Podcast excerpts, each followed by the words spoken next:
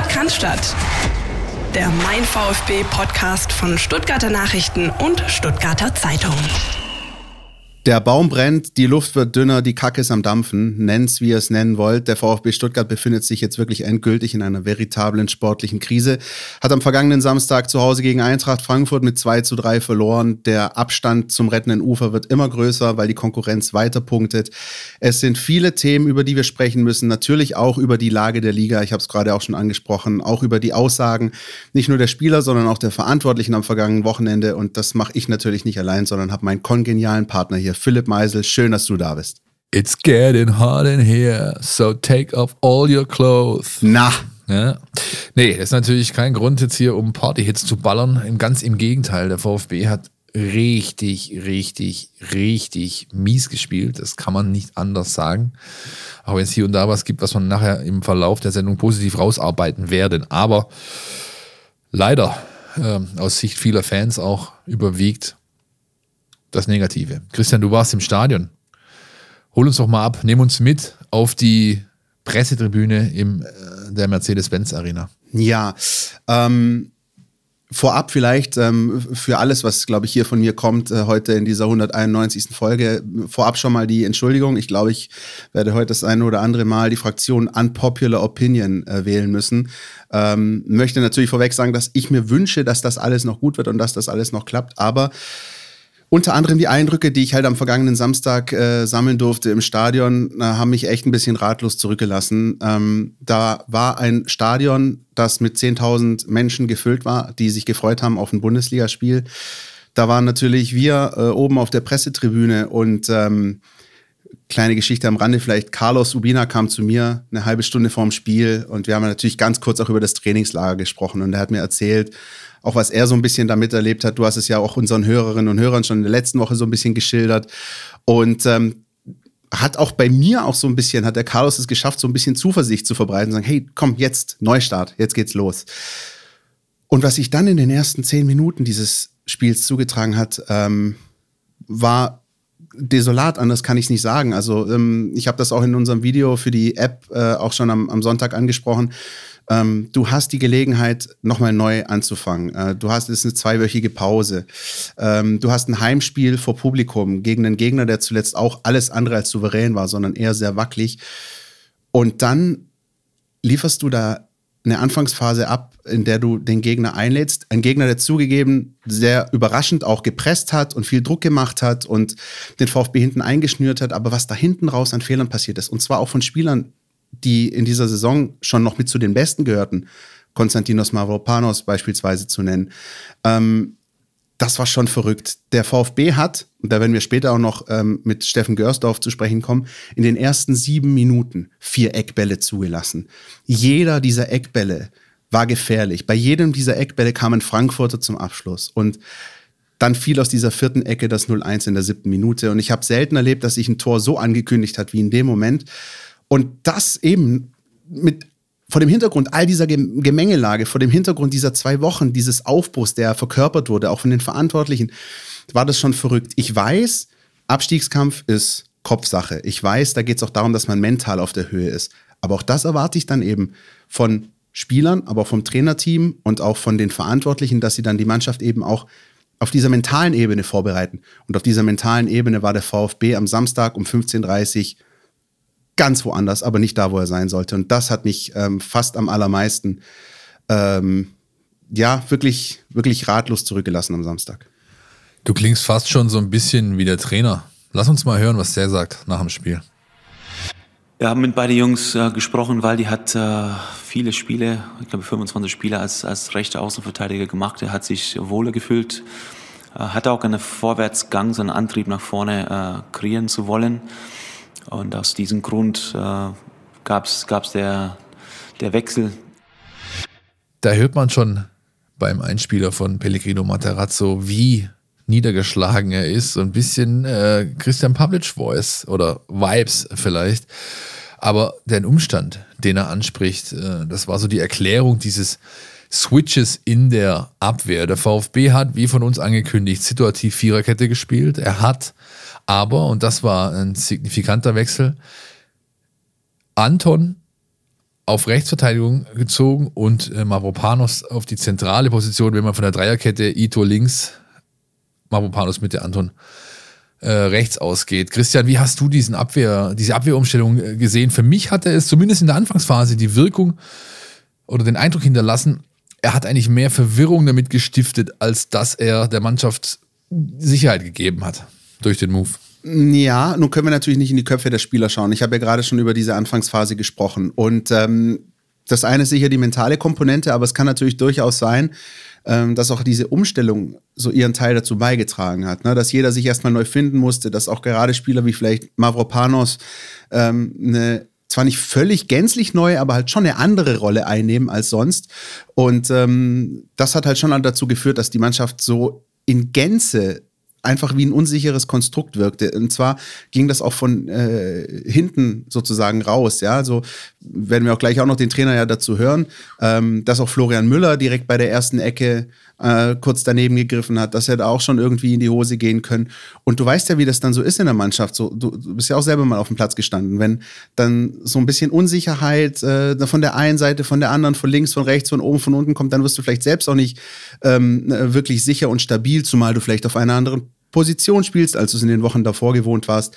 Und ich glaube, das war alles so eine, so eine Mischpoke äh, aus äh, taktischen Umstellungen, aus ähm, mentaler Schwäche, anders kann ich es nicht sagen, und eben auch aus dieser Tatsache, das hat Thomas Hitzelsberger beispielsweise nach dem Spiel angesprochen, dass offenbar auch dieser Tabellenplatz was mit der Mannschaft macht, ja, dass du als Tabellen 17. in diese Partie gehst. Spoiler, das wird in den nächsten Wochen erstmal nicht anders sein. Ähm, aber all das hat eben dazu geführt, dass da so ein ganz, ganz mieser VfB-Cocktail bei rausgekommen ist in der Anfangsphase. Ja, und leider halt darfst du dir genau solche Sachen nicht, nicht mehr leisten eigentlich. Ja, deswegen fand ich es, äh, muss ich ganz ehrlich sagen, schon kritikwürdig, das so zu machen. Ich denke, ich verstehe des Trainers Gedankengänge. Er hat ja einen Teil gerade erst selbst erklärt, auch, dass Mavropanos mit seinem Speed gerade diesen Frankfurter schnellen äh, Keilstürmer Borre gut aufnehmen kann. Das hat schon alles irgendwo zumindest auf dem Papier Sinn gemacht. Die Umsetzung Richtig. war dann halt sehr, sehr, sehr mangelhaft. Zumindest genau. in der Anfangsphase. Und, und, und zumal, ne, wir dürfen natürlich auch nicht, wir sind ja jetzt auch nicht so, dass wir sagen, Fähnchen im Wind mäßig. Wir haben in der vergangenen Woche, Herr Philipp, auch drüber gesprochen, taktische Umstellung, diese Möglichkeit einer Viererkette, könnte die möglicherweise mehr ähm, Gewinn bringen als Verlust. Ja, hätte sie können, äh, wenn du aber hier wirklich eine stabile eine stabile Formation gehabt hättest, wo einfach jedes Rädchen weiß, was das andere macht. Und das war beim VfB nicht der Fall. Ja, es ist halt auch, äh, ja, wie gesagt, ich, ich, ich, bin da vielleicht alte Schule, aber ich sag dir, ich sag mir halt immer, und so haben wir das auch äh, immer gespielt. Früher, ja, Kreisliga, ich weiß, ist nur Kreisliga oder Bezirksliga gewesen oder sonst was, aber also wenn du halt dahin, also wenn du was erreichen willst, musst du, brauchst du hinten Stabilität und deswegen möglichst wenig, wenige Wechsel. Ich fand das nicht gut, was Matarazzo da gemacht hat. Und ähm, ja, es hat dann halt auch entsprechende Auswirkungen gehabt. So, ein Teil hat funktioniert, ja, äh, Waldemar Anton ein gutes Spiel gemacht für mich, war der in der ersten Halbzeit der beste Stuttgarter, macht dann auch, finde ich, äh, verdient das Ausgleichstor, aber insgesamt, ich hätte es einfach nicht gemacht, ich würde nicht daran rumdoktern. Und dann kam ja noch dazu, dass du nicht nur die zwei hattest, die sich so ein bisschen neu finden mussten, sondern es kam halt wieder mal dazu, dass du mit Florian Müller einen Torhüter drinstehen hast, der viele Dinge gut kann, aber Strafraumbeherrschung kann er nicht. Ja. Und wenn ich dann mir dann halt auch noch so viele Ecken einfange, wie es der VfB getan hat in der Anfangsphase, dann ist es fast schon folgerichtig, dass dann es mindestens einmal kleppert. Und ich habe nicht umsonst dieses GIF benutzt auf Twitter, vielleicht der eine oder andere hat den Tweet gesehen, Macaulay Culkin in seiner äh, Rolle als Kevin allein zu Hause, wie er äh, schreiend ähm, ja, Angst hat, sich umdreht und wegrennt, mit äh, der Umschreibung dazu, Florian Müller bei einfach jedem Ball, der scharf in den Fünfer kommt. Was sagst du da dazu, Christian? Ja, und ähm, der Punkt ist ja, was ja so ein bisschen skurril ist an der Geschichte, also gerade an dieser ersten Ecke, an der er vorbeifliegt, hat ja irgendwie dafür gesorgt, dass er dann bei den darauffolgenden Ecken so auf der Linie kleben blieb. Und das wiederum hat dazu geführt, dass das 0-1 auch gefallen ist, ja. Also da will ich nicht Flo Müller die alleinige Schuld. Äh, das habe ich nicht gesagt. Ganz im Vollkommen Gegenteil, genau. Da waren auch noch andere dabei, die das zwingend hätten verteidigen müssen. Aber für mich sah eben Florian Müller auch bei diesem 0-1 am Ende nicht gut aus, weil er tatsächlich ein bisschen wie so eine wie so eine Statue äh, stehen blieb und äh, einfach nur hinterher schauen konnte, wie der Ball reinkullert. Ich meine, ich verstehe natürlich äh, zum einen auch die Situation, ja, für, äh, aus VfB-Sicht jetzt. Du hast mit Gregor Kobel halt einen Mann verloren, der, der ja, ein Ausnahme, Nationalspieler ist, ja, ein, ein zukünftiger erster Torhüter eines Landes, die, das regelmäßig an Europameisterschaften teilnimmt, ja. Und den kannst du natürlich als VfB Stuttgart nicht ersetzen, weil du die Kohle gar nicht hast. Und äh, Florian Müller war ein, war ein easy Pick irgendwo, ja, kennt die Lage, kennt die Liga, äh, spricht die Sprache, braucht keine Eingewöhnungszeit äh, und so weiter und so fort. Und er hat Qualitäten. Er hat äh, die ja auch im Spiel gezeigt. Das eine Ding, was er beispielsweise dann mit der, mit der Reaktion noch äh, ähm, ja, abwehrt, auf der Linie bockstark. Ähm, er, ich finde ihn auch fußballerisch gut. Er hat dieses Mitspielelement, hat er voll drin. Alles, alles, alles prima. Aber das äh, ist als Torhüter in der Bundesliga, was Strafraumbeherrschung angeht, halt zu wenig. Und dann kommt noch dazu, dass eben genau das, nämlich diese mangelnde Strafraumbeherrschung, einzahlt auf vielleicht das größte Negativthema, das der VfB Stuttgart überhaupt hat. Und das sind einfach Standards. Und da hören wir jetzt nochmal den Trainer und auch Oliver Glasner dazu, den Trainer von Eintracht Frankfurt, nach dem Spiel, der sich ja quasi wie ein kleines Kind über eine ganz spezielle Szene freut. Fakt ist, wir haben heute viel zu viel ähm, einfachen Fehler gemacht.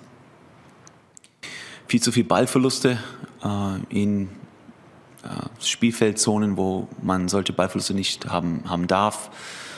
Äh, wir haben weniger aus dem Spiel zugelassen, aber nach Ballverlust und nach Standardsituationen war es äh, ungemütlich und ähm, darum geht es jetzt aktuell, eine gewisse Sicherheit die Spieler zu geben. Wo kann man, darf man Fußball spielen? Wo darf man weniger Risiko eingehen? Und äh, das Ansatz für die kommende Zeit. Bin äh, sehr unzufrieden und glücklich mit äh, das Spiel und auch mit die Ergebnis. Aber wir machen weiter.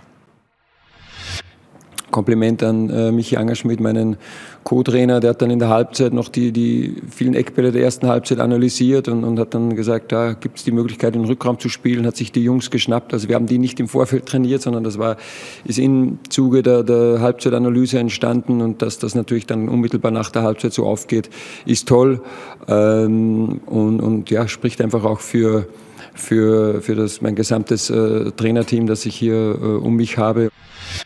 Ich bin ganz froh, ehrlich gesagt, Christian, dass ich äh, Familienbesuch hatte und die zweite Halbzeit nicht mehr gesehen habe, sondern nur noch so ein bisschen auf dem Ohr hatte durch äh, die SWR-Audiothek und äh, nicht diese Szene gesehen hätte. Ich glaube, ich hätte irgendwas in den Fernseher geschrien oder geworfen, weil wahrscheinlich jeder im Stadion, außer den Elf mit dem Brustring-Trikot auf dem Platz, gesehen hat, was da im Rückraum los ist nach dieser Ecke der Eintracht, oder? Ja, aggressiv werden und Dinge mit den Fernseher machen ist gerade auch bei vielen NFL-Fans on Vogue. Übrigens NFL ein Thema, was wir nachher auch noch äh, in dieser Folge haben werden, äh, als kleiner Vorgriff. Aber ja, ähm, diese Geschichte mit dem 1 zu 2 in der 47. Minute, Philipp, und das ist etwas, da saßen wir oben auf der Tribüne und haben uns diese Pressekonferenzen angehört. Und wie es ja so Usus ist, kommt ja immer erst der Gästetrainer zu Wort. Und da ist ja dann der Part mit Oliver Glasner gewesen. Und vielleicht einfach als Hintergrund oder als Einordnung dieses äh, Geschichtchen rund um das 1 zu 2 durch Aydin Hrustic, das hat er nicht auf Nachfrage so gesagt, sondern das hat er aus freien Stücken einfach gesagt, hat quasi sinngemäß gesagt, Wahnsinn, wie gut das geklappt hat. Wir haben das in der Pause angesprochen und dann geht das in der 47. so gut. Und daraufhin ist dann Pellegrino Matarazzo eben auf diese Szene dann gefragt worden, im zweiten Teil der Pressekonferenz und hat das gesagt, was er gesagt hat. Und ähm, allein das ist schon, naja, zeigt in meinen Augen einfach so dieses komplette Dilemma, in dem der VfB Stuttgart steckt. Äh, emotional, taktisch und ähm, und auch situativ. Also allein diese Geschichte, dass das Ding in der 47. so fällt, wenn man sich das nochmal zurückruft, dieses Spiel. Der VfB, schlimme Anfangsphase, fuchst sich aber so ein bisschen rein. Übrigens, reinfuchsen habe ich mir extra ein bisschen ausgedacht für, für die Folge. Ne? Fuchst sich rein in dieses Spiel, äh, macht den Ausgleich, geht mit dem 1-1 in die Pause und ja, jetzt sage ich es einmal, aber hat Momentum. Und du denkst auch so, ich beim Pinkeln in der Pause denke mir so, jetzt könnte es eigentlich was werden. Ne? Kommst raus und dann passiert das und der Knick ist wieder komplett da. Und das ist, ähm, ja, ich finde einfach, dass diese Szene und diese Phase wieder das komplette Dilemma des VfB aufzeigt. Plus die Tatsache, wie gut die Gegner einfach mittlerweile den VfB ausgeguckt haben. Das ist echt dramatisch. Und dramatisch, Philipp, ist ähm, auch noch ein anderer Punkt. Und ähm, da lassen wir jetzt unseren geschätzten Kollegen Steffen Görsdorf zu Wort kommen, denn wir haben ihn mal gefragt, wie ist das denn so mit dieser Standardschwäche des VfB? Ist das nur so ein Gefühl von uns oder lässt sich das wirklich dann auch äh, anhand von Zahlen ablesen? Ja, wir haben gesehen, Eintracht Frankfurt hatte am Ende unterm Strich 13 Ecken gegen den VfB. Unter anderem dieses 2-1 ist aus der zehnten Ecke gefallen. Also die zehnte Ecke für Eintracht Frankfurt in der 47. Minute. Das ist aber das eine. Was ähm, sagt es aber generell über den VfB aus, mit Blick auf die Standards, taktisch? Und was Steffen rausgefunden hat, ich nehme es vorweg, sind teilweise richtige Hammerzahlen. Steffen, bitte. Der VfB Stuttgart lässt zu viel zu. Nach 21 Spieltagen hat der VfB Stuttgart bereits 38 Gegentore kassiert. Nur zwei Teams stehen diesbezüglich noch schlechter da, Hertha BSC und Kräuter Fürth. In der Vorsaison waren es zum gleichen Zeitpunkt drei Stück weniger, bei einer zeitgleich deutlich erfolgreich agierenderen Offensive mit 38 Toren. Da jedoch die Abteilung Attacke beim VfB in dieser Spielzeit noch nicht richtig ins Rollen gekommen ist, müssen die Schwarm im Kampf um den Klassenerhalt zumindest dafür sorgen, dass es hinten seltener brennt und das sollte zeitnah passieren. Stand 21. Spieltag ließ der VfB Stuttgart die meisten Schüsse in der Bundesliga zu. Insgesamt 329 Mal durften die VfB-Gegner bisher einen Schuss loslassen. Trauriger Topwert in dieser Spielzeit. Das sind umgerechnet knapp 16 Schüsse pro Partie bisher. Selbst das abgeschlagene Tabellenschlusslicht Fürth ließ nur 311 Abschlüsse zu. Trotz der bitteren Ergebnisse der letzten Wochen gibt es diesbezüglich aber einen kleinen Aufwärtstrend. Seit Beginn der Rückrunde hat der VfB die viertwenigsten Schüsse zugelassen, nämlich 55 Stück. Wirklich die Bayern, Dortmund und Hoffenheim standen noch stabiler. Insbesondere bei Rundenbällen des Gegners gilt es vieles zu verbessern. Das beginnt bereits dabei, solche Spielsituationen zu unterbinden. Bisher hatte der VfB Stuttgart 823 Standardsituationen des Gegners zu verteidigen. Den negativen Topwert stellt Bochum mit 976 zugelassenen Standardsituationen. Am wenigsten hatten die Bayern zu verteilen mit 643 Stück. In den Wert fließen alle Ecken, Elfmeter, Freistöße und auch Einwürfe der Gegner ein. Und jetzt wird es brisant. Obwohl der VfB mehr als 150 Standardsituationen weniger als Bochum zuließ, endete bei Stuttgart 70 Stück mit einem Torabschluss. Bei Bochum sind es nur vier Abschlüsse mehr. Lediglich Fürth und Bielefeld ließen mehr Abschlüsse des Gegners nach ruhenden Bällen zu. Wer jetzt übrigens beim Thema Einwürfe die Nase rümpft, sollte sich folgende Zahl merken. Je tiefer der Einwurf des Gegners in der VfB-Hälfte ausgeführt wird, desto eher ähnelt es einer Freistoßsituation. Sowohl die VfB-Defensive als auch die Offensive postiert sich, um auf den Einwurf vorbereitet zu sein. Und hier liegen die Hausaufgaben auch beim VfB-Trainer und seinem Analyseteam. Mit 22 zugelassenen Schüssen unmittelbar nach einem Einwurf des Gegners stellen die Schwan den unrühmlichen Topwert gleich auf mit Bochum und Bielefeld. Das Gute ist, das kann man in Videoanalysen mit Einzelspielern und Kleingruppen wunderbar trainieren, wenn man sich der Problematik bewusst ist und es anpacken will. In diesem Sinne, es gibt noch viel zu tun in den kommenden Wochen im Kampf um den Klassenhalt, auch bei Standardsituationen. Herzliche Grüße nach Köpenick äh, zu Steffen Görsdorf und äh, seinen Kollegen, die sich die Mühe gemacht haben, die Datenbanken durchwühlt haben. Und so schwer war es gar nicht, nach solchen dramatischen Zahlen zu suchen, denn sie sprangen dir quasi ins Auge. Es ist schon sehr, sehr bitter. Vor allem, wenn man halt auch überlegt, äh, gerade diesen Punkt Einwürfe. Ja? Dass der VfB Einwürfe so schlecht verteidigt, als wären es quasi Freistöße, ist schon, ist schon heftig. Ja, dass es ungefähr dasselbe hinten rauskommt. Und das, wie gesagt, ist einfach schon so lange äh, eklatant und am Samstag gegen Frankfurt wurde es wieder sichtbar. Ich weiß nicht, ob sich das nochmal ändert in dieser Saison. Der Trainer Materazzo hat immer wieder gerne von diesem von dieser unbedingten Bereitschaft, dem Wille äh, zu, gesprochen, dieses Tor zu 100 Prozent zu verteidigen, ja, zu, zu und das sehe ich halt gerade nirgendwo und gerade bei Standardsituationen, wo du eigentlich in Überzahl bist, ja, in deiner eigenen in roten Zone. Also das ist schon, ähm, das ist einfach eine Bilanz eines Absteigers, so muss es so deutlich sagen.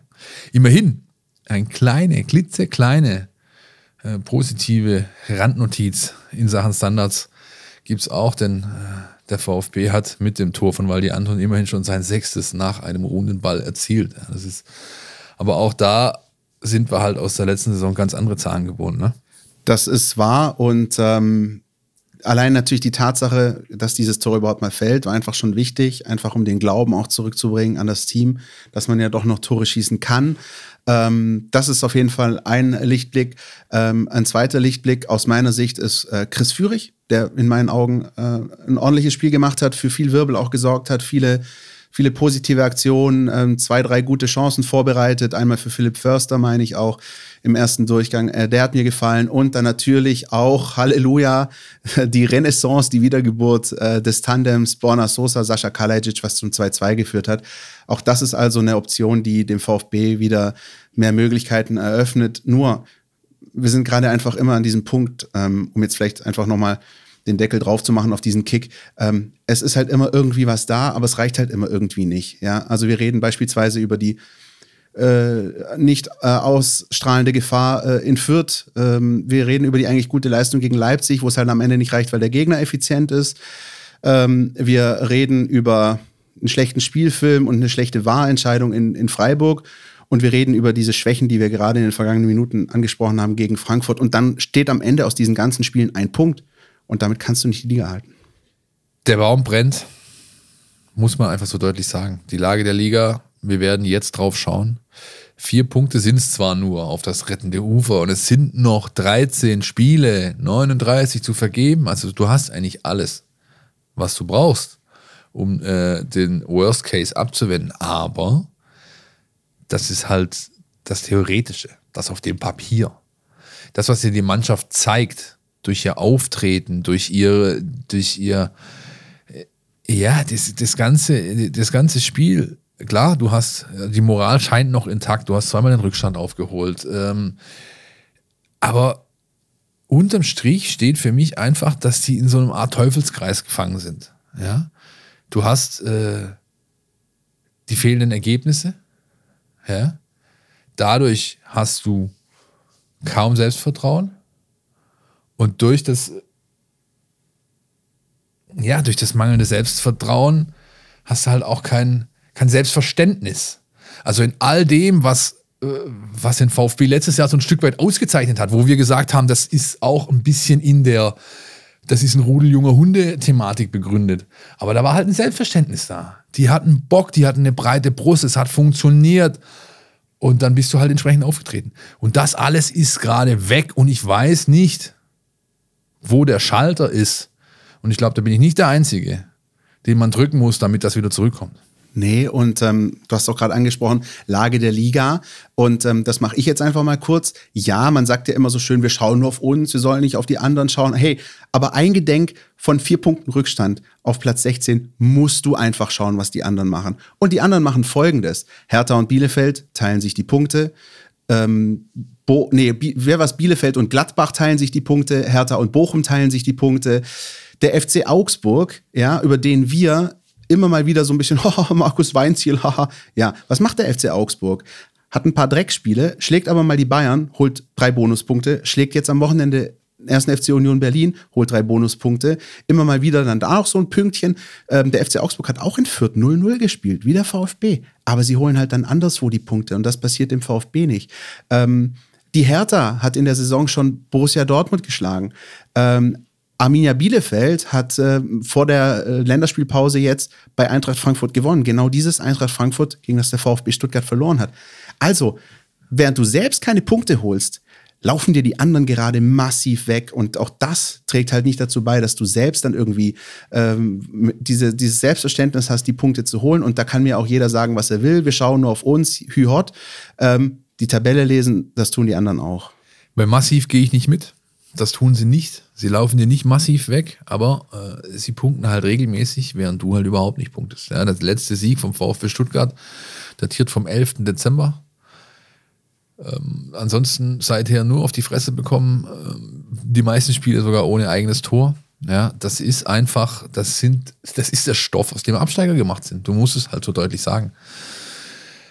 Immerhin ich bin ja, ich hab's ja sag's ja oft, gerne auch. Ich bin ja ein positiver Mensch, ein optimistischer Mensch. Ich versuche immer so irgendwo noch Dinge zu finden, die dir halt so einen Strohhalm bieten oder ein bisschen mehr als einen Strohhalm. Und einer Fakt davon, den ich jetzt gerne mit dir besprechen wollen würde, das ist so dieses Knirschen in der Truppe, dass man merkt, dass man auch sieht so ein bisschen auf dem Platz. Wenn ich beispielsweise Sascha Kalajdzics äh, On-Field-Interview nehme, nach dem Spiel das quasi ein dreiminütiger Rant äh, ist, äh, was hier gerade alles scheiße läuft und er nimmt auch ein, zwei Spieler, ähm, unter anderem Flo Müller und ähm, den von Matarazzo Mr. X genannten Mann äh, ja, aufs, äh, ins Visier, der diesen eingangs besprochenen Rückraum nicht verteidigt hat, weswegen Rustic dieses Tor machen kann, ist für mich trotzdem ein positives Zeichen. Wie siehst du es? Also ich finde es halt immer gut, wenn in der Mannschaft Leben ist und das ist ja auch Leben. Also auch wenn die sich, ja, ähm, das müssen wegen mir keine elf Freunde sein. Kann ich kurz machen, geht mir genauso wie dir. Ich ähm, finde, das ist eher sogar noch vielleicht einer der positivsten Aspekte.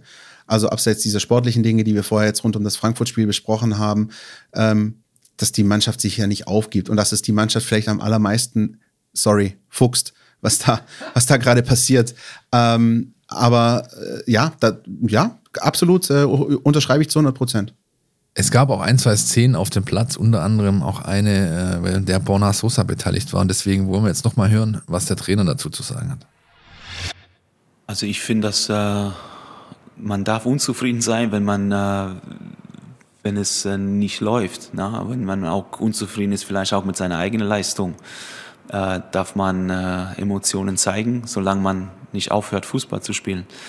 Und äh, auch wenn es die eine oder andere äh, sagen, Ausbruch gab, trotzdem hat Borna, Borna weitergemacht, hat ein super Tor vorbereitet.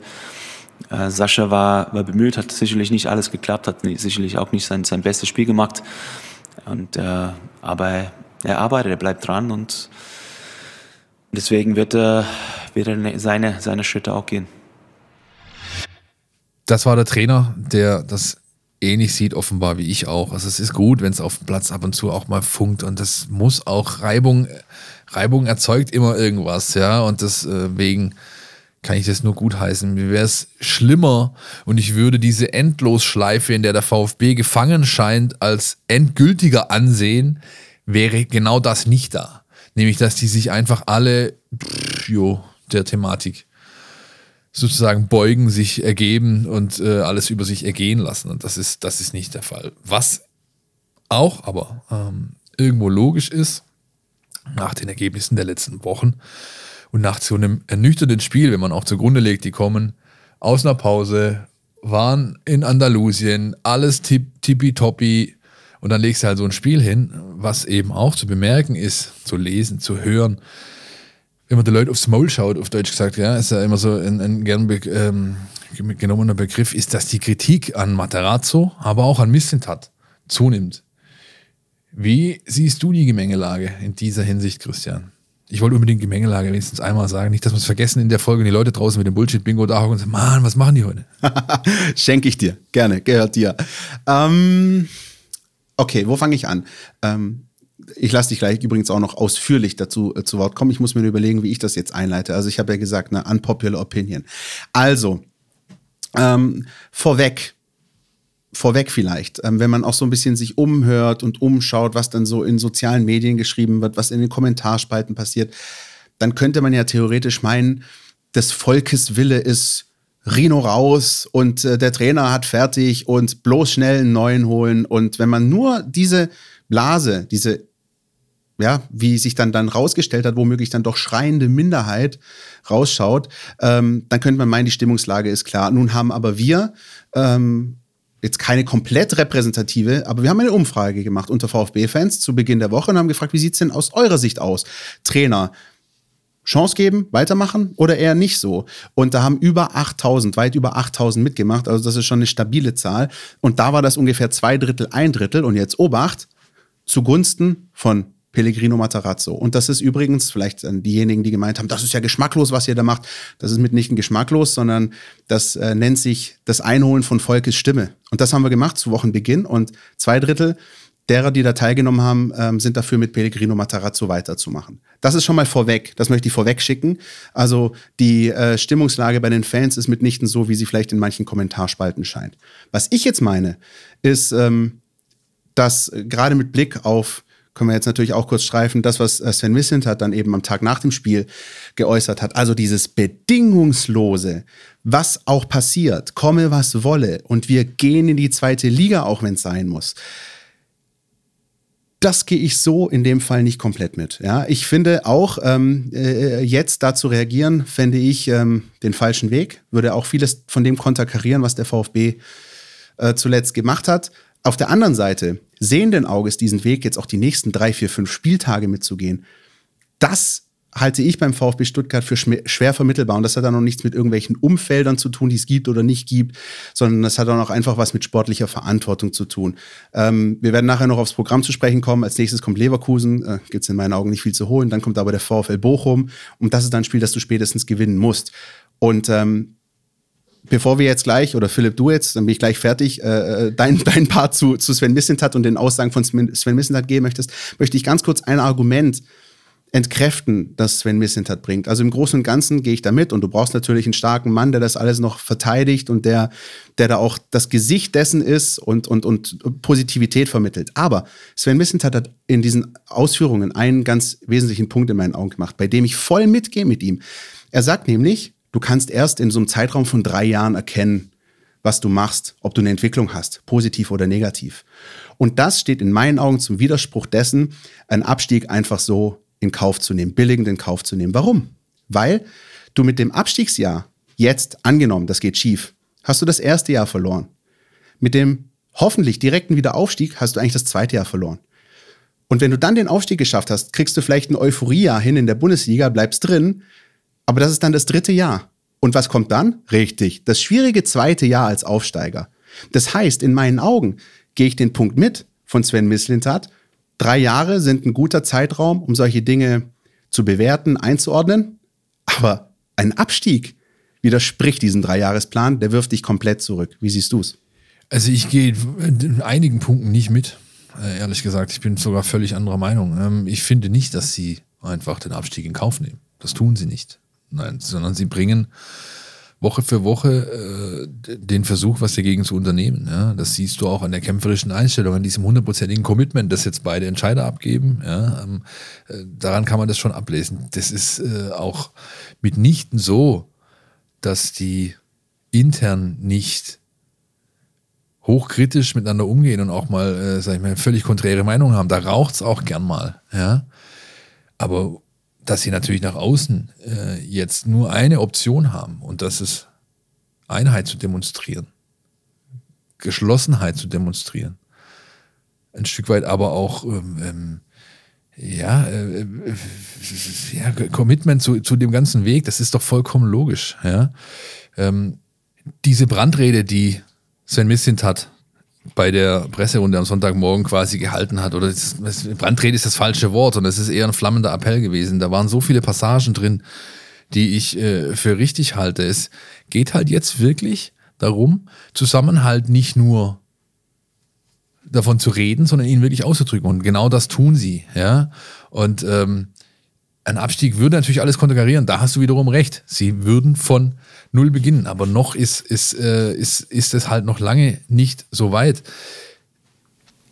Ich, ich sehe das absolut genauso übrigens, Philipp. Um das ganz kurz, bin ich absolut bei dir. Und ähm, ich glaube, keiner würde sich mehr wünschen als du und ich, dass das jetzt in den nächsten Wochen doch noch den Turnaround gibt. Weil dann hätte sich das ja alles bestätigt. Ja? Und dann, dann hätte auch Sven Missentat, äh, könnte sich hinstellen und sagen, guck mal, ich habe es euch doch gezeigt, alles gut.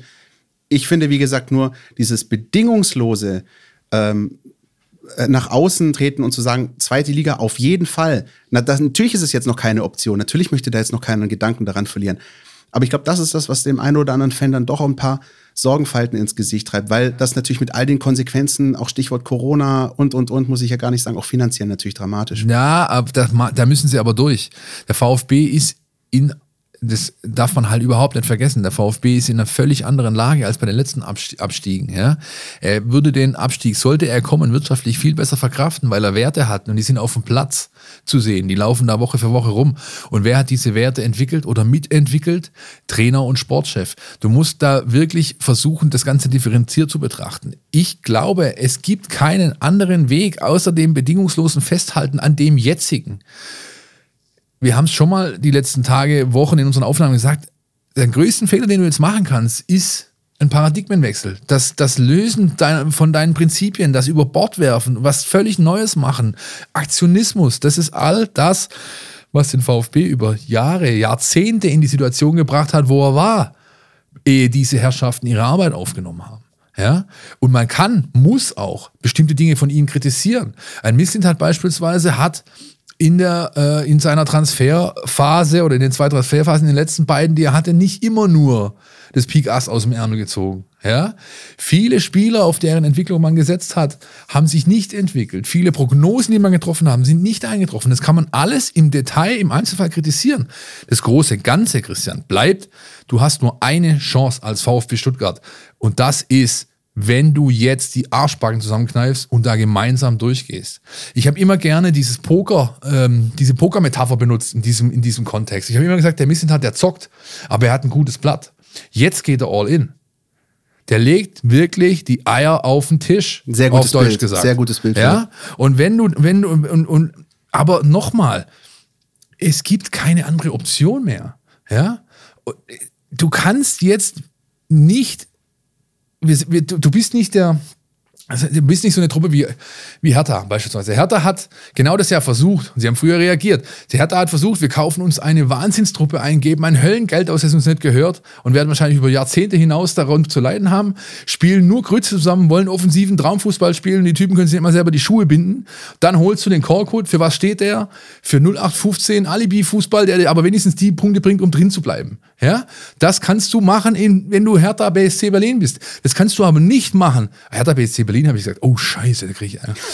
ähm, ja, das, äh, das kann, lass mich weiter, lass mich weitermachen. Ich bin, ich, bin, ich, bin, ich bin drin, ich bin gut drin gerade. Du kannst es nicht machen, wenn du ein VfB Stuttgart bist, der sich einen kompletten Reset verpasst hat, der gesagt hat, das ist unsere DNA, damit gehen wir jetzt ins Spiel und dann gucken wir mal, wie weit es reicht. Dann kannst du jetzt nicht switchen, das ist, geht nicht. Du machst es jetzt so weiter und dann schaust du am Ende, was bei rumkommt.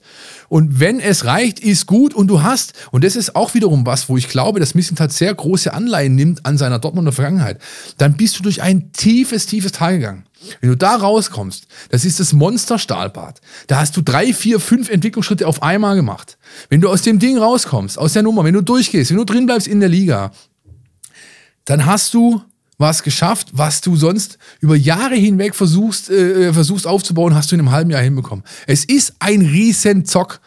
Es ist all in. Aber ich bleibe dabei, das Blatt ist immer noch gut. Und nochmal diese Dortmunder Zeit. Er kennt das ja. ja? Anfangszeit unter Klopp, wir glaube ich schon mal drüber gesprochen. War same, same. Dortmund war am Kollaps, dem Kollaps nahe. Da wäre gar nichts mehr gegangen. Lichter aus, Stecker raus, Feierabend. Und sie gehen durch. Sie gehen gemeinsam durch. Und dann kannst du dir angucken, Kloppzeit Dortmund, was danach passiert ist. Also, wenn ich zu Beginn dieser Folge klang wie Pellegrino Matarazzo am Samstag, dann klangst du jetzt aber wie Sven Misseltat am Sonntag. Ja? Äh, sehr, sehr gut. Und ich glaube ja, äh, man merkt vielleicht auch da draußen, ähm, dass das ja durchaus etwas ist, dass das äh, ja für, für Reibereien sorgt. Das ist ja aber auch gut so und dass man auch darüber diskutiert. Und ich gehe bei eigentlich allem mit, was du gesagt hast. Mein Punkt ist nur der, dass das für die nächsten Wochen und Monate gilt, das ist ja absolut klar. Da sind wir absolut einer Meinung. Nur irgendwann, wenn wirklich der sportliche GAU passieren sollte, namens dritter Abstieg in sechs Jahren und nichts anderes wäre es in meinen Augen, dann hinzugehen und zu sagen, Kontinuität nur um der Kontinuität willen, das, glaube ich, wird beim VfB Stuttgart nicht machbar sein. Aber das ist Zukunftsmusik. Unter dem Strich steht schon das, was du gesagt hast. Es gibt keine andere Möglichkeit. Der VfB ähm, hat jetzt nur diese eine Möglichkeit. Der VfB ist nicht härter, der VfB ist vor allem auch nicht der VfL Wolfsburg, der einfach mal Max Kruse holt im Winter, ja, sondern der VfB ist der VfB und muss mit diesem, seinem VfB-Weg durchkommen oder halt nicht. No surrender, keine Kapitulation, Christian. Gibt's nicht. Punkt aus, fertig.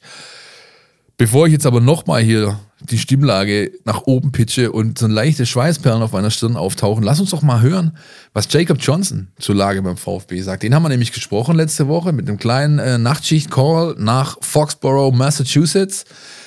Jakob ist die Hard VfB-Fan, hat natürlich einen anderen sportlichen Hintergrund, aber er hat ein paar Sachen gesagt, da könnte sich der VfB Stuttgart die ein oder andere Anleihe nehmen. Lass mal reinhören generell, was uns auffällt hier von, von der anderen Seite der Welt, möchte ich fast sagen, ist, ähm, du bist ja trotz allem, auch wir haben ja schon mal eine Podcast-Folge gemacht, äh, du bist eigentlich schon somit einer der größten VfB-Botschafter äh, abseits, abseits Europas. Ja, voll. ähm, nimmst du das eigentlich wahr, dass, dass äh, also dass gerade die Sachen wie einmal, als du bei der PK gefragt wurdest, äh, Bayern oder Dortmund, oder du gesagt hast, ey, äh, wollt ihr mich eigentlich verarschen? Äh, das, was es hier für Wellen geschlagen hat in Stuttgart? Na, es war, äh, also wie gesagt, ich war seitdem ja noch nicht zu Hause. Das heißt, ich habe das Ganze äh, nicht so mitgekriegt. Ähm, aber ja, es ist halt, ist schon so, die Amis denken halt echt, dass es in Deutschland irgendwie nur zwei Mannschaften gibt, ähm, weil die halt wahrscheinlich auch das meiste Geld hier in den USA ausgeben für Marketing. Äh, aber ja, ich, ich stehe da schon auch für den, für die Traditionsvereine, ähm, die das, äh, die das Ganze immer noch machen. Der VfB, du hast ja selber schon gesagt, es ist gerade nicht gut. Ja, sie warten so eigentlich schon die ganze Zeit auf so einen, auf so einen Impuls, auf so einen Knackpunkt, auf so ein, ihr hattet ja in eurer Saison auch sowas. Also bis zu dem Spiel gegen die Jets war es ja irgendwie schwierig, mal so, mal so, sehr, sehr schwankend. Was habt ihr denn gemacht, dass das dann, äh, dass dann hier der, der, der Breakthrough irgendwie kam? Was kann der VfB davon vielleicht äh, äh ableiten oder was meinst äh, es, es, äh, du hast immer nur, du hast immer nur äh, ja, eine Möglichkeit. Vielleicht äh, ist auch ein bisschen so die, der, der, der Patriot Way einfach, ist einfach weiterarbeiten, besser werden. Äh, unser klarer Fo Fokus am Anfang der Saison, niemand war damit, damit zufrieden, irgendwie, ja, jetzt hast du knapp gegen Tampa Bay gespielt und knapp gegen die Cowboys, ja. Ähm, besonders in der NFL, hier gibt hier gibt's keinen Unentschieden wirklich, ja, und äh, es gibt keine moralischen Siege, sondern äh, was zählt, sind, ob du gewonnen hast oder nicht. Und äh, ja, klar waren es ein paar harte Wochen für uns als Spieler, ja, weil äh, eben unsere Coaches äh, nicht, nicht äh, den Approach hatten, okay, wir, wir müssen jetzt irgendwie unsere Spieler mehr schonen oder wir, wir brauchen vielleicht mehr Zeit für Recovery, sondern wir haben eigentlich eher noch eine Schippe draufgelegt. Wir haben versucht, härter, härter zu trainieren, mehr Fehler abzustellen, äh, individuell als, als Spieler besser zu werden äh, auf deiner Position, was dann konkret heißt, also in, in, einem, in einem Spieleralltag, ähm, dass du eben mehr Drills machst, ähm, dass die Coaches genauer hinschauen, eben ähm, wie du deinen Job machst, ja, dass es nicht gut genug ist, nur deinen Job zu erledigen, sondern dass du deinen Job auch auf die mit der richtigen Technik und äh, der richtigen Form executest. Ähm, also es wurde sozusagen einfach alles nochmal genau unter die Lupe genommen. Ähm, von uns wurde nochmal mehr gefordert, mehr Einsatz gefordert. Ähm, und Stück für Stück haben wir uns dann sozusagen rangearbeitet daran, dass es irgendwann ähm, eben zum, für einen Sieg gereicht hat. Und äh, wenn du dann erstmal dieses, diesen, dieses positive Momentum erreicht hast, wo du dann endlich mal sagst, okay, jetzt haben, haben wir diese ganze Arbeit reingesteckt die letzten Wochen, haben jetzt endlich einen, einen Sieg dafür rausbekommen, ähm, dann kann das Ganze auch ein bisschen mehr ein Selbstläufer werden. Ja, dann gibt es dir mehr, mehr Confidence und äh, ja auch mehr äh, Energie, dann die nächsten Wochen noch weiter so hart zu arbeiten. Hinterher fragt keiner, ob du gut oder schlecht gespielt hast. Ne? Wenn, wenn du verloren hast, hast du verloren. Muss gerade Philipp an das 0-2 gegen Leipzig denken und wie da dann nach, im Nachgang nach diesem Spiel äh, auch darüber gesprochen wurde. Sehr interessant. Äh, Jakob, eine Frage habe ich an der Stelle. Der VfB-Trainer hat vor ein paar Wochen bei einer Pressekonferenz ähm, als es so richtig in, ja, eine Reihe von schlechten Ergebnissen gab. Ähm, äh, sinngemäß äh, offen gesagt, es gibt in unserem Kader verschiedene Arten von Spielern. Es gibt die Spieler, die die Situation begriffen haben und Vollgas geben. Es gibt aber auch die Spieler, die offenbar die Situation noch nicht ganz begriffen haben und es gibt die Spieler, die ähm, die Situation begriffen haben, aber noch nicht so wirklich wissen, wie sie damit umgehen sollen. Du als Spieler, wie, wie reagierst du, wenn dein Head Coach in irgendeiner Pressekonferenz ähm, quasi so die Spieler einordnet. Nimmst du das als Schlag in die Magengrube wahr oder motiviert dich das dann eher irgendwie mehr Gas zu geben? Ja, also ich bin, bin, sag ich mal, von der, von der Coaching-Seite gewohnt, dass äh, ja nicht wirklich ein Blatt vor den Mund genommen wird, ja, sondern dass äh, Dinge eben äh, direkt adressiert werden. Und äh, am Ende des Tages sind, sind wir als Spieler, wir als Spieler draußen auf dem Feld. Ja, die, die Coaches können äh, auch noch bis morgens um vier in ihren äh, Büros sitzen und einen Spiel Spielplan entwickeln. Am Ende des Tages müssen wir das Ganze umsetzen. Ähm, und ja, da muss eben jeder, sag ich mal, für, für sich selber wissen, was sein, sein Investment-Level ist, was sein Commitment-Level ist, wie viel er gerade wirklich reinsteckt. Ja, am Ende des Tages weißt nur du selber, ob du gerade dein Bestes gibst, ob du gerade, ob du noch irgendwas mehr tun kannst. Ja. Und ähm, ja, wir haben eben zu einem bestimmten Zeitpunkt entschieden, ähm, äh, dass es dass wir uns das selber schuldig sind, sozusagen alles reinzustecken. Ja, also jeder von uns hat eine, als Spieler eine individuelle Story. Ja, ich habe meine äh, Story über Tennessee und über Umwege und zurück nach Stuttgart und dann doch äh, irgendwie noch in die NFL. Ähm, und was ich eben fragen muss, ist, wie viel ist dir deine Story wert? Ja, du hast jetzt diese, du hattest diesen langen Weg, um zu diesem Moment zu kommen. Ähm, Im Fußball ist es bestimmt auch nicht leicht, in die Bundesliga zu kommen und bei einem äh, Bundesliga-Team zu spielen. Äh, und du musst dich dann eben fragen, ja, reicht es dir, in der Bundesliga gespielt zu haben? Reicht es dir, ähm, am Samstag aufzulaufen? Äh, oder willst du wirklich was erreichen? Willst du das Spiel beeinflussen? Willst du äh, deine Mannschaft nach vorne tragen? Vielleicht deine, deine Stadt und, und dein Team ähm, ja, wirklich verändern und äh, sozusagen dein, dein, äh, dein Stempel äh, diesem Ganzen aufdrücken, ja, ein neues Kapitel in deiner Story aufschlagen.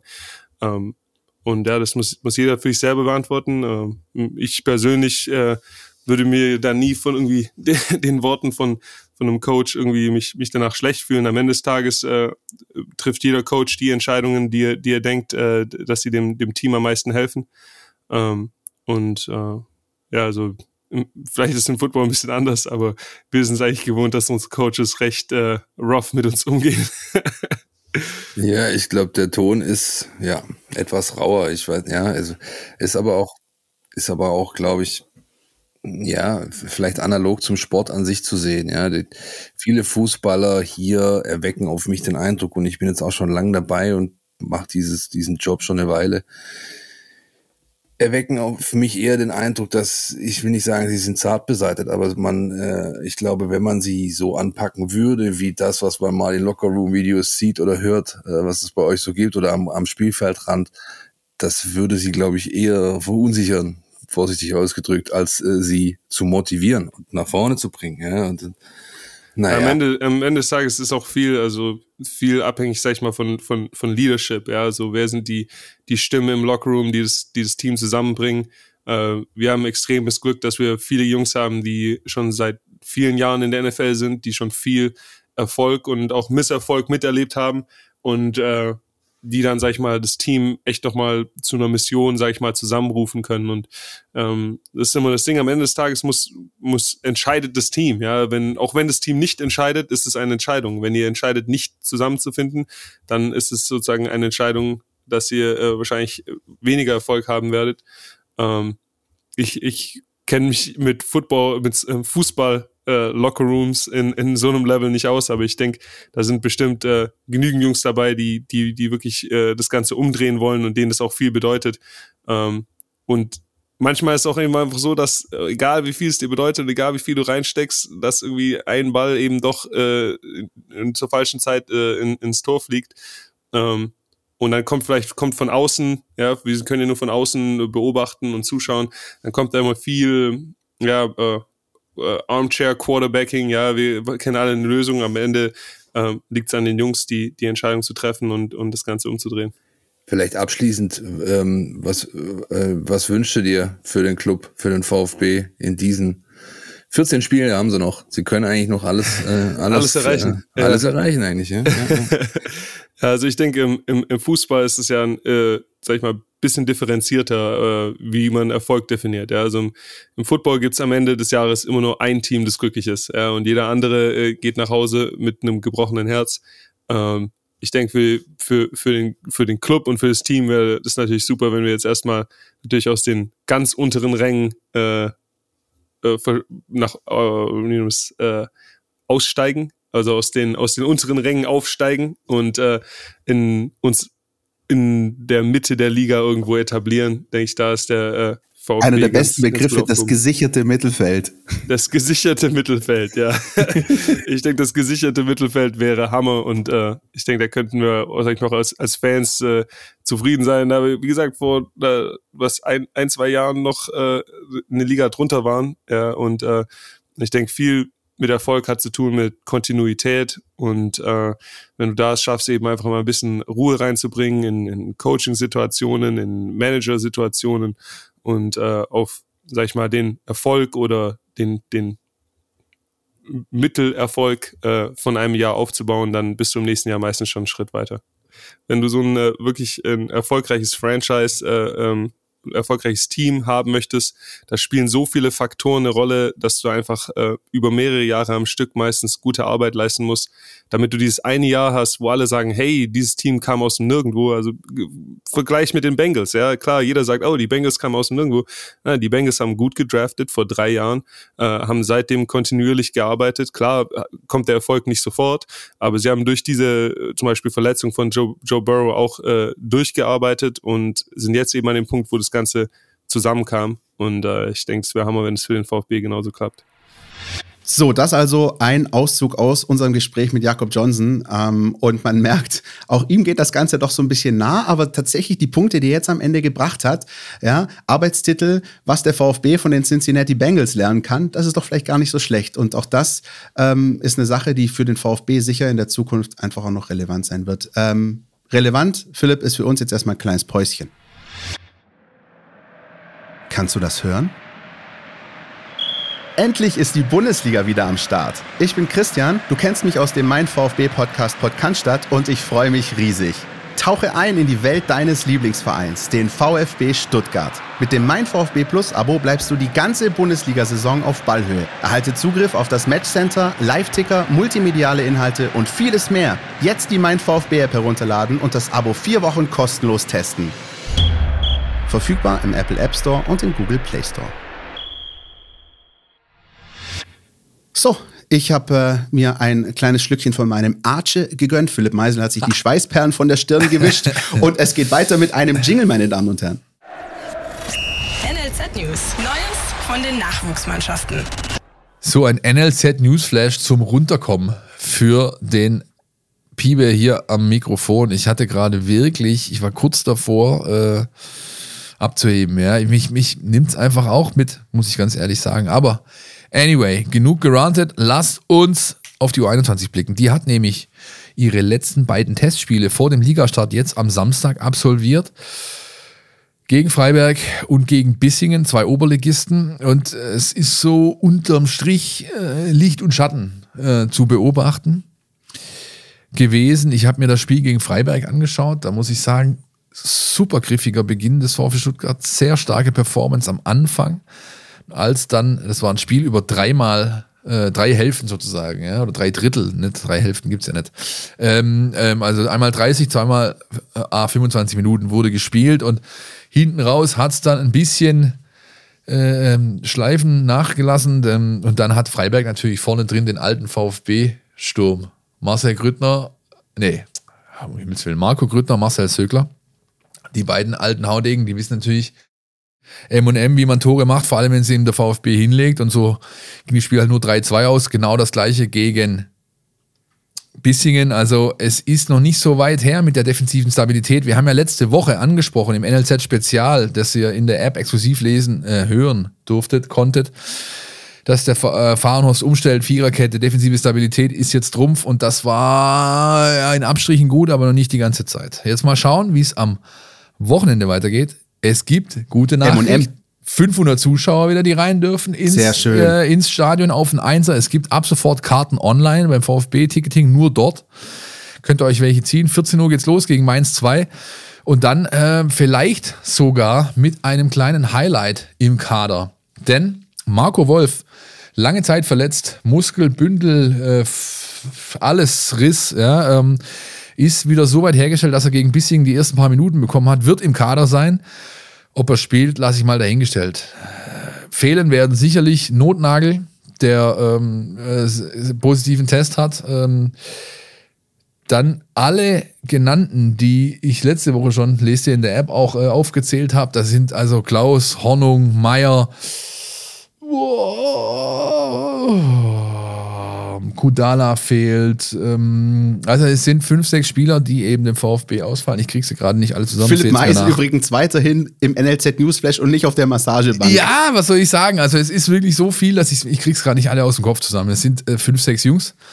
Äh, Wolf, wie gesagt, zurück und, äh, das kann ich auch schon verraten, Marvin Schuster aus der U19 wird bei Frank Fahrenhorst im Kader stehen am Samstag, wird vor alles, äh, voraussichtlich auch von Beginn an spielen und dabei auf Lee Eckloff treffen, der von den Profis äh, sozusagen jetzt erstmal, äh, nicht will ich sagen abkommandiert ist, aber der halt schon jetzt nochmal die Gelegenheit bekommen soll, über drei, vier, fünf Spiele möglichst 90 Minuten in die Beine zu bekommen, damit er dann auch bei den Profis eine größere Rolle spielen kann. Und dann, Philipp, leite ich über mit Wonne zur U19. Denn da ist etwas passiert, was wir eigentlich in diesem kleinen, schnuckeligen Podcast so gar nicht kennen. Es ist nämlich was passiert, was wir fast schon beschrien hatten. Äh, normalerweise passiert oft genau das Gegenteil von dem, was wir in der Woche davor so erzählen. Aber in dem Fall äh, Castanaras Doppelpack äh, am Pfalzner Weiher, 2-0 Auswärtssieg im Spitzenspiel und ähm, du hast den Kerl tatsächlich in der vergangenen Woche wirklich schon rausgehoben. Ja, ich meine, es ist natürlich so, äh, ich, wollte jetzt gerade irgendeinen Witz mit Kastagnetten machen. Kennst du die Dinger noch? Von, vom ja, aus Andalusien. Andalusien. Auch, ne? Ja, vom Flamenco. Nein, ähm, Thomas ist ein Ausnahmespieler. Punkt. Ja, der ist diese, der ist derjenige, der diese Mannschaft trägt. Er ist derjenige, der die Tore macht. Er ist derjenige, der sich auch dann von so einem Druck eines Spitzenspiels überhaupt nicht beeindrucken lässt und einfach abliefert. Doppelpack seht ihr im Video natürlich auch in der App und er wird am Wochenende wieder im Kader stehen und das dann vielleicht sogar zum ersten Mal zusammen mit Lukas Sonnwald. Der Neuzugang vom SSV Ulm, der bekommt just heute, an diesem Donnerstag, wenn ihr den Podcast hört, seine ersten Trainingsminuten mit den neuen Kollegen in die Beine, hat bisher individuell trainiert. Am Mittwoch haben sie ihm den Unterarmgips abgefräst. Jetzt hat er eine Carbonschiene dran. Und dieser Büffel wird ich gehe fest davon aus, zumindest im Kader sein, aber von Beginn an spielt. Sonntag, 13 Uhr, auf dem Einser gegen Fürth, Karten ebenso im VfB Online-Shop ab sofort zu erwerben. Wer nicht mit im Kader stehen wird, dann, aller Voraussicht nach, ist Laurin Ulrich, der Star sozusagen. Der starke äh, Mittelfeldspieler der U17 hat gegen Nürnberg mitgewirkt, sein erstes äh, Spiel in der U19 absolviert, zumindest Minuten hat er in die Beine bekommen, natürlich kein ganzes Spiel. Der wird jetzt mit seinen Kollegen Simon Azevedo, Di Benedetto und Luca Raimund, der nachnominiert ist, an die Algarve fliegen mit der DFB U17 zum Algarve Cup und das auch noch mit einer absoluten Bundesliga-Legende als Trainer, Christian. Was wissen wir da? Halb Mensch, halb Tier, HW4. Mehr sage ich nicht.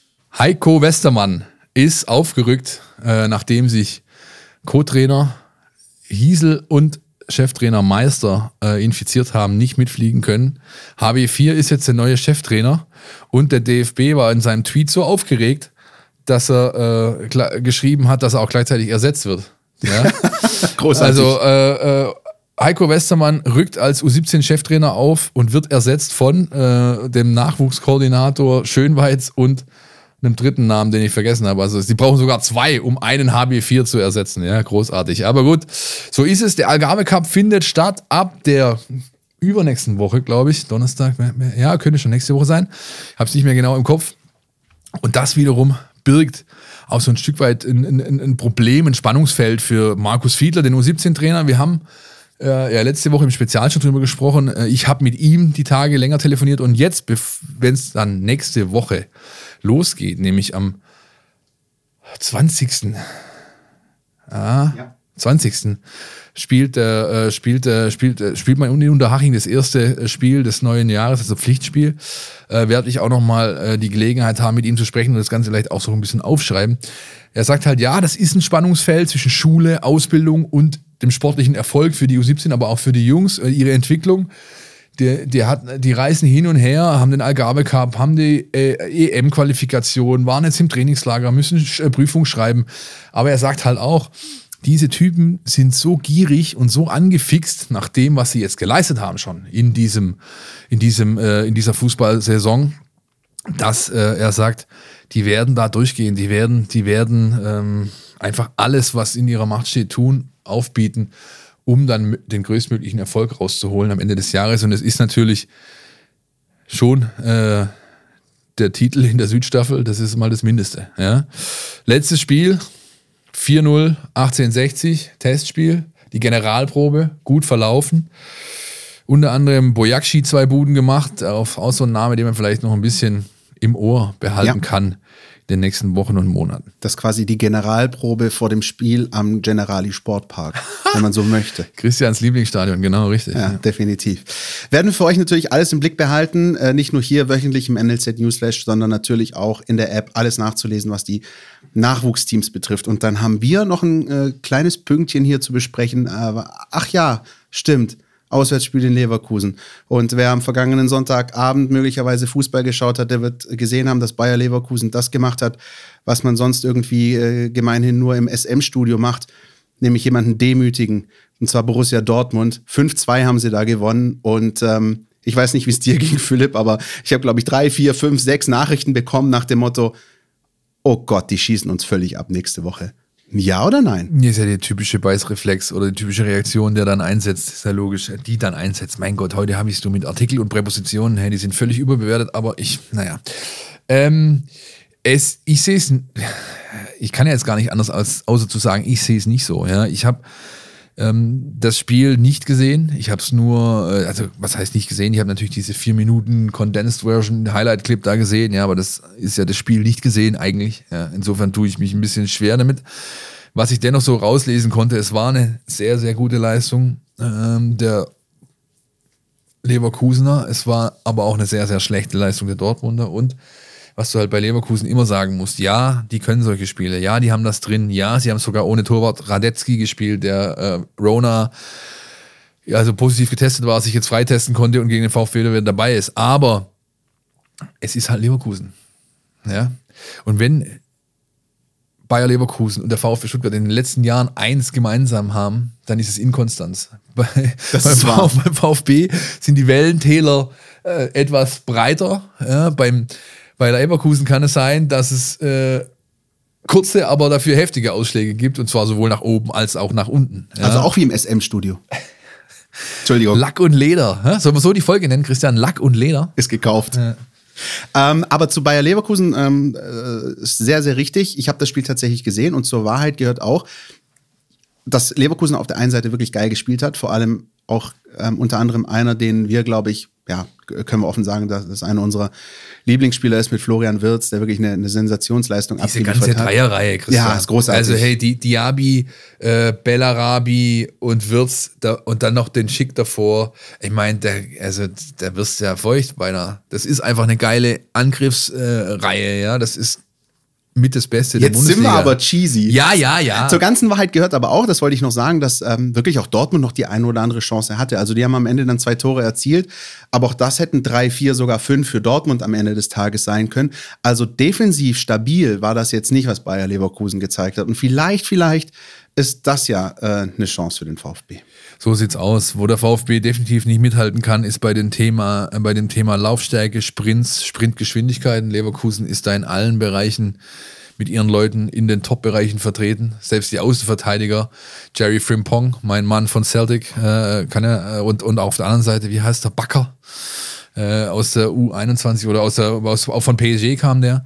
Beides mit die sprintstärksten Spieler in der Bundesliga, ja, und die schnellsten noch dazu. Äh, das wird alles andere als einfach. Ich ähm, würde mir auch im Hinblick auf das Spiel gegen Frankfurt erhoffen, Pellegrino Matarazzo switcht wieder zurück. Stellt Mavropanos auf die Außen, denn er ist einfach besser in der Lage, so Highspeed-Leute aufzunehmen, als es Anton ist. Auch wenn Anton jetzt schon gezeigt hat, dass nach vorne vor allem äh, überraschend viel ging bei ihm auf über seine Seite. Er mit der Spieler mit den meisten Ballaktionen war. Aber das sind Dinge, auf die der VfB aufpassen muss, ganz klar. Und dann ist es halt so, was dem VfB letztes Jahr ausgezeichnet hat, was ihm dieses Jahr fast komplett abging, das wäre jetzt halt auch das, was du gegen Leverkusen brauchst. Der VfB hat gut geschafft, Linien zu überspielen, in die Zwischenräume zu kommen. Er hat mal durch die Mitte entwickelt, mal über Außen. Er hat ganz viel über steil Klatschkombinationen gemacht. Das ist alles weg. Ja? Mittlerweile selbst äh, die Diagos, die waren am Anfang erst taktisches Mittel. Gegen Frankfurt hatte ich den Eindruck, sobald der geringste Hauch von Gegnerdruck kommt, äh, nehmen die die lange Naht und, und, und knüppeln die, die, die Pille Englisch irgendwie nach vorne, aber ohne Plan. Ja? Und das musst du schnellstmöglich ablegen. Ich glaube aber vielleicht sogar, dass es ein kleiner Vorteil ist, äh, dass du jetzt auf Leverkusen triffst, weil da ist so ein Spiel, das eher gepflegte, ja, die, die, die, die, die feine Klinge ist da eher zu spielen, weil der Gegner es eben auch macht, als gegen jemand, der vielleicht so pressing aggressiv ist und aber auch so körperlich robust wie Frankfurt. Ja? Vielleicht ist da ein Punkt. Du siehst schon, ich hangel mich die ganze Sendung von Strohhalm zu Strohhalm so irgendwie, ja, aber es ist es, es ist äh, ja es bleibt nichts anderes übrig. Wir müssen da alle durchgehen. Das gilt für uns, das gilt für die Mannschaft, das gilt für die Verantwortlichen. No surrender. Ich kann es nur nochmal sagen. Wir kapitulieren hier nicht und deswegen musst du natürlich gucken, wie du auch ein Rezept entwickelst, um gegen Bayer Leverkusen ins Spiel zu gehen, als würdest du es gewinnen können, auch wenn gerade nichts, wirklich gar nichts dafür spricht. Und nochmal, wir sind natürlich ähm, aus VfB-Perspektive tabellarisch in einer Situation, in der du jetzt halt auch mal Punkte in so einem Spiel holen musst. Weil, ich habe es vorher angesprochen, alle anderen das schon mal irgendwie gemacht haben, ja. Augsburg schlägt die Bayern, Hertha schlägt Dortmund, dann muss halt der VfB vielleicht mal Bayer Leverkusen schlagen. Und ähm, ja, das ist das Einzige, wonach man schauen kann. Man kann jetzt auch nicht mehr hingehen und sagen, jo, Leverkusen schauen wir mal noch und dann sind es halt nochmal drei Punkte weniger zu vergeben. Nein. Und ähm, das ist äh, ein eminent wichtiges Spiel, ja, auch wenn ich das irgendwie von Woche zu Woche sage, aber in dieser tabellarischen Situation ist jedes Spiel eminent wichtig. Du kannst dich einfach nicht mehr ausruhen. Du musst in jedem Spiel versuchen, das Maximum rauszuholen. Und ob das möglicherweise noch den einen oder anderen taktischen Kniff mit sich bringen könnte, das weiß unser Jonas Bischofberger. Die Mein VfB Taktiktafel. Hier geht's ins Detail. Mit Bayer Leverkusen wartet sozusagen die Deluxe-Version von Eintracht Frankfurt vom letzten Wochenende auf den VfB Stuttgart. Also die Spielanlage der beiden Teams ist durchaus vergleichbar. Ähm, wie Frankfurt setzt Leverkusen auch auf ein extrem hohes Pressing, zumindest phasenweise. Ähm, sobald sie in Führung liegen, zieht sich Leverkusen auch mal ein bisschen zurück. Aber wenn das Spiel eben noch offen ist, verteidigen sie sehr aggressiv nach vorne. Äh, sie engen den Gegner extrem ein und suchen auch immer äh, nach einer Chance auf einen Ballgewinn. Ähm, dabei gehen sie auch Risiken ein und spekulieren viel, um Bälle abzufangen. Und sie haben dadurch auch eben sehr viele hohe Ballgewinne und ziehen dann eben ihre Konter auf. Und im Umschalten sind sie dann halt einfach ziemlich krass. Äh, was sie da vorne für ein Tempo zünden können, auch wie geschickt sie teilweise Situationen in höchster Geschwindigkeit lösen und wie effizient sie dann auch abschließen, das ist schon einigermaßen irre. Und das bedeutet, dass der VfB sich auf keinen Fall solche Ballverluste leisten darf wie gegen Frankfurt weil Leverkusen eben genau solche Ballverluste provoziert und in der Lage ist, die eiskalt zu bestrafen. Insofern dürfte das ein sehr anspruchsvolles Spiel für den VfB werden, ähm, wobei es durchaus auch Punkte gibt, an denen man ansetzen kann. Ähm, zum Beispiel dadurch, dass die vier Offensivspieler von Leverkusen im Pressing so hoch stehen, äh, können sie unter Umständen anfällig werden, ähm, wenn man das Mittelfeld schnell genug überbrückt, mit einem langen Ball zum Beispiel und dann halt schneller zum Tor durchspielt, als die Leverkusener zurücklaufen können. Ähm, sie haben auch ein bisschen Probleme in der Schnittstelle zwischen Innen- und Außenverteidiger. Das sind so Räume, die der VfB zuletzt wieder ein bisschen besser angelaufen hat, mit Mangala zum Beispiel oder TBD, wenn der als Szene aufgelaufen ist. Also es ist nicht so, dass es nicht auch Ansatzpunkte gäbe für den VfB, ähm, aber dieser Gegner ist natürlich schon eine ganz dicke Herausforderung. Vielen Dank, Jonas. Der vielleicht auch im Gegensatz zu uns beiden oft einfach sehr richtig liegt mit dem, was er sagt. Mal schauen. Wir werden das beobachten am Samstagabend ja, im Topspiel der Fußball-Bundesliga. Ähm, ist denn, Philipp, aus deiner Sicht äh, Thiago Tomasch ein Top-Neuzugang? Wie hast du ihn denn gesehen jetzt gegen Frankfurt und was erhoffst du dir von ihm, vielleicht jetzt auch am Samstag? Das kann ich nicht bewerten. Aus zweierlei Gründen. Zum einen finde ich es schwierig, nach einer Woche so eine Bewertung zu treffen, ob jemand Top, Flop, sonst was ist. Ja, ähm, das ist ganz, ganz schwierig. Das ist auch nach einem halben Jahr schwierig. Zum anderen habe ich, wie gesagt, die zweite Halbzeit nicht gesehen und damit auch seine, seine Minuten, seine ersten in der Bundesliga. Ich habe nur die Eindrücke, die ich im Training gewinnen konnte und die deuten für mich immer noch darauf hin, dass er jemand ist, der dem VfB was geben kann, der ihm ein neues Asset liefert, äh, der ihm äh, sein Arsenal äh, vergrößert.